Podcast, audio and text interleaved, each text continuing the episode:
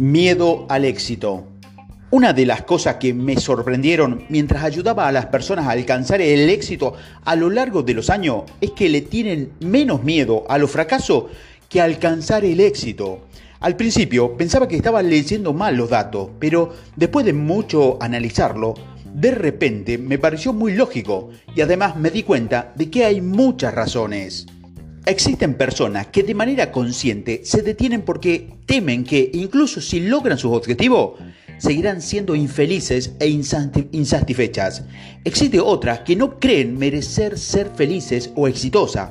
También hay quienes piensan que pueden cambiar gracias al éxito y porque por eso otras personas te tendrán envidia. También están quienes simplemente creen que nunca alcanzarán el nivel de lo que muchos y mejores que existen en su área. Algunos temen perder su privacidad. Algunos temen perder su privacidad. Otros se preocupan por la sobrecarga, la pérdida de libertad o el desequilibrio. Algunos temen que con el éxito surja preocupaciones que pueden dañar su salud. Existen quienes temen perder a sus amigos, a su familia y a todo el mundo tal como lo conocen, lo que significa que temen a lo desconocido. Los padres a veces temen que el precio del éxito recaiga en la crianza de sus hijos y que pueda decepcionar a su pareja. Además, les asusta perder su libertad de expresión, ya que se espera que sea un modelo a seguir por sus hijos. Considero que el éxito es un factor positivo que debería mejorar mi vida, por eso no lo percibo como una amenaza. Si le temes al éxito y eso es lo que te impide crecer, te recomiendo que redefinas el significado del éxito e intentes determinar por qué no es un objetivo que deseas. La pérdida de control no sucede tan rápido. Si en todo momento escuchas a tu yo interior, no existe razón para que pierdas el control. Además, debes distinguir entre el miedo a algo real y peligroso y el miedo a lo irreal. ¿Por qué debes temerle algo abstracto e incierto?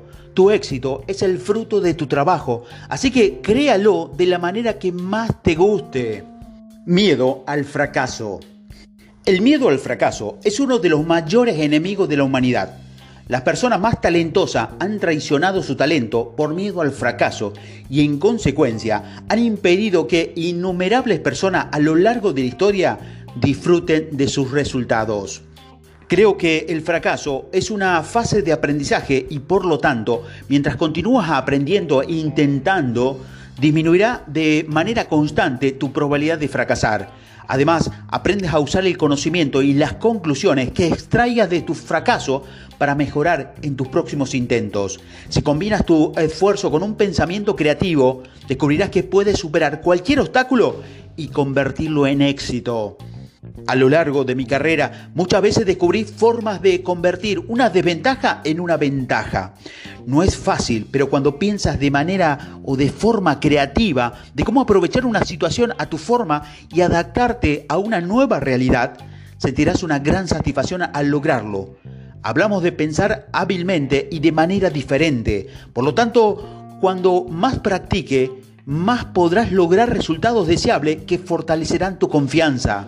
De esta forma podrás actuar libremente y sabrás que siempre es, es posible encontrar la forma de corregir y mejorar cualquier distracción.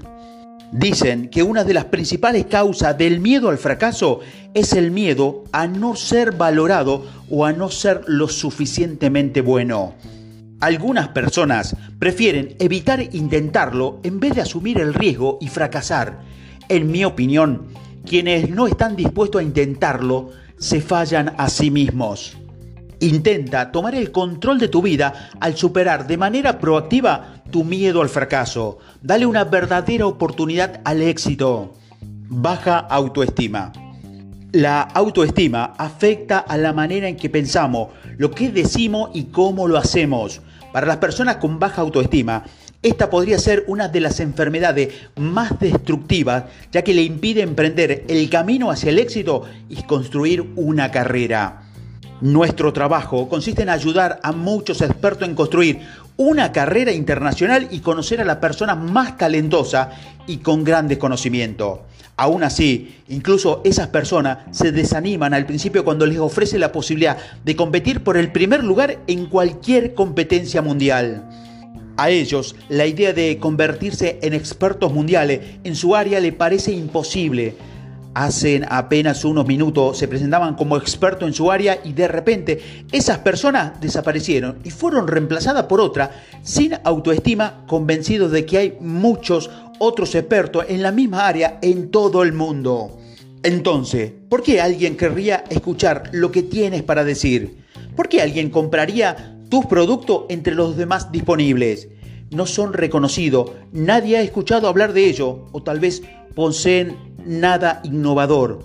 Cuando descubres este síntoma, desaparece el león que estaba frente a mí y lo reemplaza un ratón aterrado que encuentra todas las excusas y razones por las que no puede suceder y el porqué de que es mejor darse por vencido.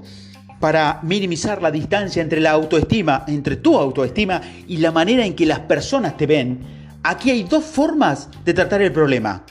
Si estás seguro de que eres el mejor en tu área, pero las personas que te rodean parecen tener una opinión diferente, debes encontrar la manera de demostrárselo que mereces un reconocimiento. Si progresas, te verás como un campeón, como un líder, una manera de demostrar logros indiscutibles. Otra es tener una prueba social, como una entrevista en televisión, un artículo en una revista o una exposición significativa en las redes sociales. La última es trasladarte a otro entorno donde seas un desconocido. Si tú crees en ti mismo, pero los demás te consideran un genio, talentoso y profesional, debes encontrar la manera de demostrarte a ti mismo lo que eres. Una vez que crees que eres, que crees que eres un campeón y un líder, comenzarás a comportarte como tal un logro y una prueba social puede cambiar tu, tu, autoestima. Y una vez que compartas tu conocimiento con el resto del mundo, que las personas acudan a ti en busca de tu ayuda y que te recomienden por tus buenos consejos, es posible que realmente acepte la idea de que los demás te consideran especial y en consecuencia comiencen a apreciarte más. Una de las formas más efectivas para reforzar tu autoestima es comenzar a ayudar a niños o a personas que requieren información básica para avanzar. Una ayuda personalizada o dirigida a pequeños grupos es mucho más fácil que pararse frente a un gran número de personas. Por ejemplo, si tienes conocimiento sobre matemática y crees que te resulta difícil publicar un libro en un nivel superior, comienza por enseñarle matemática a niños es mucho más sencillo enseñar las tablas de multiplicar que diferentes fórmulas. Este logro podría ayudarte a comprender que tu conocimiento es necesario. Muchas personas suelen necesitar conocimiento y de su organización para usarlo fácilmente y si les ayuda y creas una solución sencilla para ello, te lo agradecerán y te valorarán mucho más. Una de las características derivadas de la baja autoestima es la timidez. Si eres tímido por naturaleza, debes encontrar la manera de superarlo, porque por lo general te perjudicará. La timidez provoca un comportamiento pasivo, por lo que te resulta mucho más difícil construir la realidad que deseas. Las personas tímidas no suelen tomar medida y dejan que la vida los controle en lugar de tomar el control de sus vidas. Toma el ejemplo de una relación. A un hombre tímido le resulta difícil conocer a la mujer de sus sueños, a menos que ella inicie el contacto. Sin embargo, para un hombre seguro será mucho más fácil acercarse a la mujer que le interese. Si quieres tomar el control de tu vida y lograr los resultados deseados, debes dejar la timidez a un lado y simplemente intentarlo. En el peor de los casos, no lograrás lo esperado, pero tendrás experiencia. Decepciones. Si alguien lo intentó y fracasó en el pasado, lo más probable es que sientas te sientas frustrado y sientas ansiedad o tengas preocupación relacionada con el área o la materia en cuestión. Tiene sentido ser mucho más cauteloso al intentar nuevamente tener éxito en lo que antes había fallado y tratar de evitar cometer los mismos errores. Cuando una puerta se cierra, otra se abre pero a menudo observamos durante tanto tiempo y con tanta tristeza la puerta que se cerró que no notamos la otra puerta que se había abierto para nosotros. A pesar de que está en nuestra naturaleza protegernos de una nueva decepción, Por lo general, debemos intentarlo otra vez, ya que enfrentarás cada experiencia o desafío de manera diferente, dadas las distintas circunstancias y condiciones. El hecho de que no hayas tenido éxito una vez no significa que fracasarás en el segundo o en el décimo intento. A veces una decepción no nos impide creer y desarrollarnos porque aumenta nuestro primer instinto de protegernos más que nuestro deseo de progresar y crecer. Durante varias pruebas para encender el fuego por medio de métodos primitivos, como la fricción de la madera para crear calor, tuve que pasar por docenas de intentos antes de tener éxito. Mis acciones siempre fueron básicamente las mismas, pero el conocimiento que adquirí al armar el conjunto de maderas, la velocidad de la fricción y la forma en que se sostenían los palos y el tipo de madera que usé me permitió conseguirlo después de muchos fracasos. Después de tener éxito por primera vez, esa tarea se volvió mucho más fácil y aunque no siempre lo logré, pude ver la gran mejora y apreciar el poder de la perseverancia y del proceso de aprendizaje.